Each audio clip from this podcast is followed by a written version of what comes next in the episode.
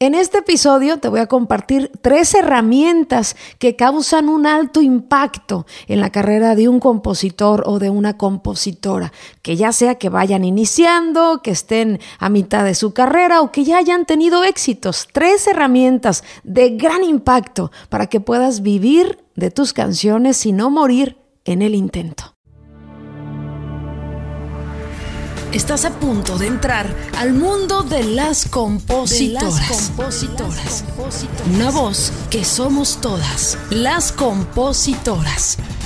Hay que decirlo como es, ¿no? No cualquiera puede vivir de sus canciones, tener una vida digna, una vida próspera, si bien es cuestión de trabajo acumulado, también de mucha disciplina, pero yo creo que también es de enfoque. Y a veces como compositores, como compositoras, nos desenfocamos, andamos papaloteando en actividades que no nos hacen escalar o no tenemos en mente y en conciencia la importancia de ciertas actividades, aunque algunas nos parezcan obvias, pero a veces perdemos el enfoque y el darle la energía eh, que requiere, ¿no? Te voy a compartir tres herramientas que para mí son de mayor impacto en la carrera de un compositor y que debes de enfocarte en ellas eh, eh, sin titubear, porque son sumamente efectivas y digo, habrá muchas más, ¿no?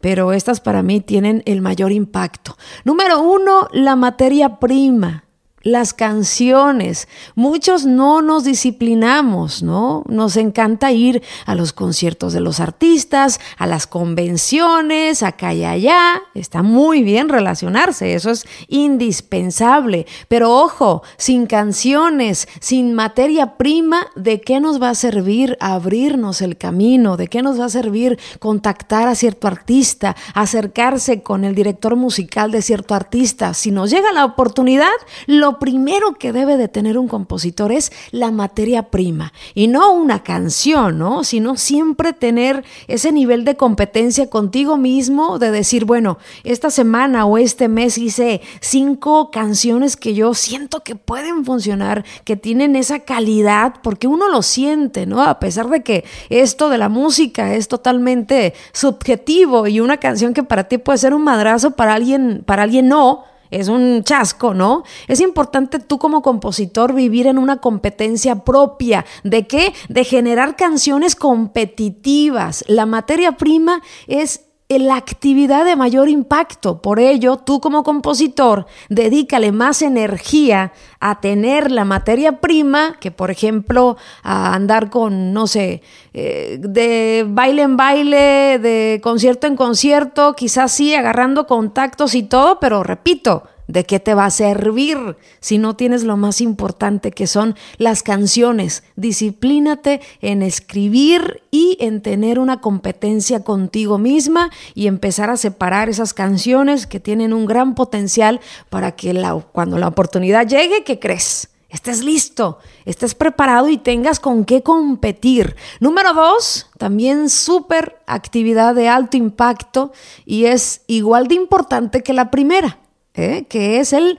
promocionar tus canciones. Oye, Erika, pero me acabas de decir que pues mejor me dedique a hacer canciones. Sí, obviamente, cuando tienes ya la materia prima, lo que sigue es la promoción porque hay compositores que somos más flojos. Yo me considero una compositora que soy muy floja eh, he aprendido, ¿no? Pero sí hubo años que fui muy huevona para la promoción. A mí me gustaba escribir y tener mis rolas, y, pero ¿de qué te sirve acumular tantas canciones si no las encaminas, ¿no? Entonces el, la actividad de mayor impacto, la más importante, eh, o de igual importancia como la primera de tener la materia prima, es la, la promoción. Haz en tu agenda espacios, dedícale la energía a la promoción. Ya sé que no es nada fácil, pero yo te comparto que yo dedico, por ejemplo, entre los lunes y martes a la promoción. ¿Por qué? Porque los artistas vienen saliendo, ¿no? Del fin de semana, quizás están cansados,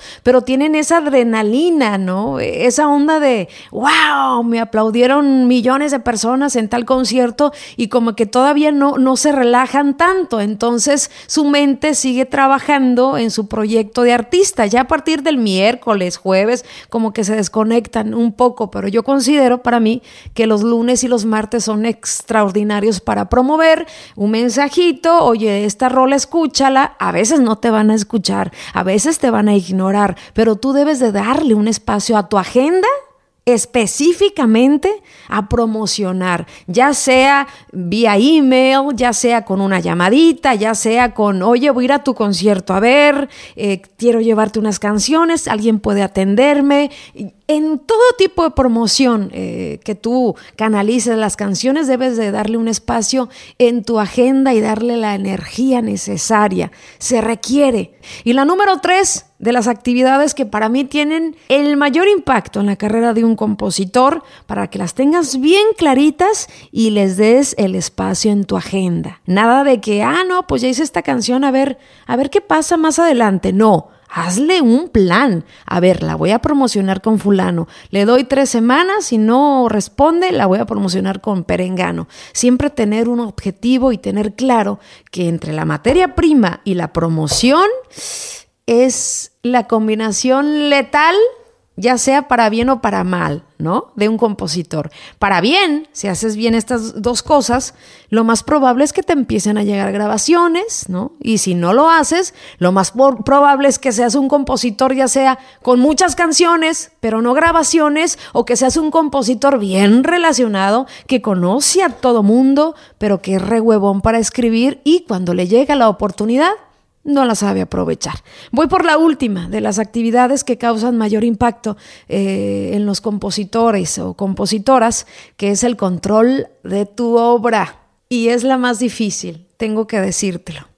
Creo que como el tiempo ha cambiado, hay bastante información ¿no? en, las redes, en internet, que empodera mucho a los compositores, pero también es la actividad y el común denominador de, muchos autores que no tienen control de su obra, que no saben quién les va a pagar, que no saben ni qué firmaron. Entonces te, te digo, si ya le pusiste tu energía en disciplinarte, en hacer canciones, en tener tu materia prima, si ya también hiciste tu esfuerzo para promocionarlas, para dejar en tu agenda un espacio y estar, ¿no? Logrando pequeños pasitos hacia encaminar tus canciones y lograr grabaciones, de nada te va a servir si no tienes un control de tu obra.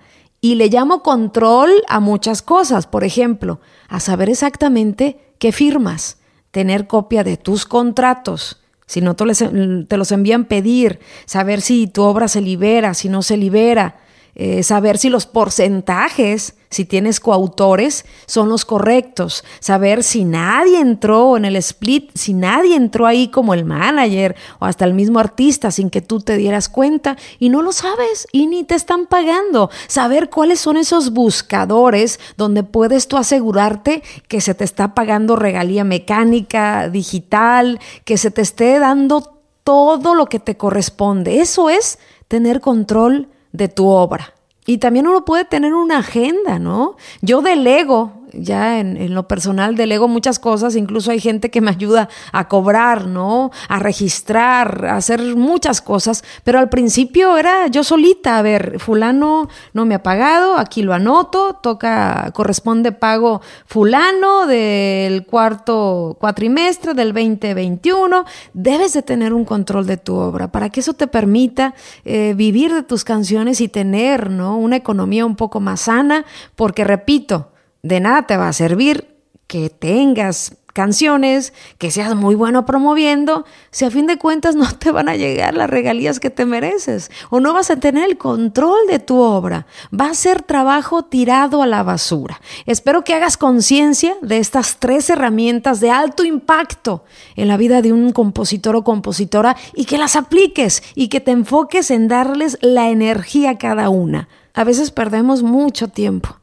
en actividades que no nos hacen escalar. Estas para mí son indispensables y por lo menos yo les dedico muy buena parte de mi tiempo y una energía muy buena. ¿Por qué? Porque son actividades que me van a ayudar a crecer en mi carrera y sobre todo a tener lo que todo mundo quiere, ¿no? En esta carrera de la composición, que es tener grabaciones y seguir ampliando tu catálogo. Te mando un beso, te quiero mucho, nos escuchamos el próximo jueves. Si te gusta este contenido, te agradecería muchísimo que nos califiques. Si nos dejas cinco estrellas, nos vas a dejar el cielo bien iluminado. Gracias por escucharnos. Te esperamos el próximo jueves en otro episodio de Las Compositoras, una voz que somos todas. Recuerda seguirnos en nuestras redes sociales como Las Compositoras y darle seguir a nuestro perfil para tener más visibilidad en este podcast.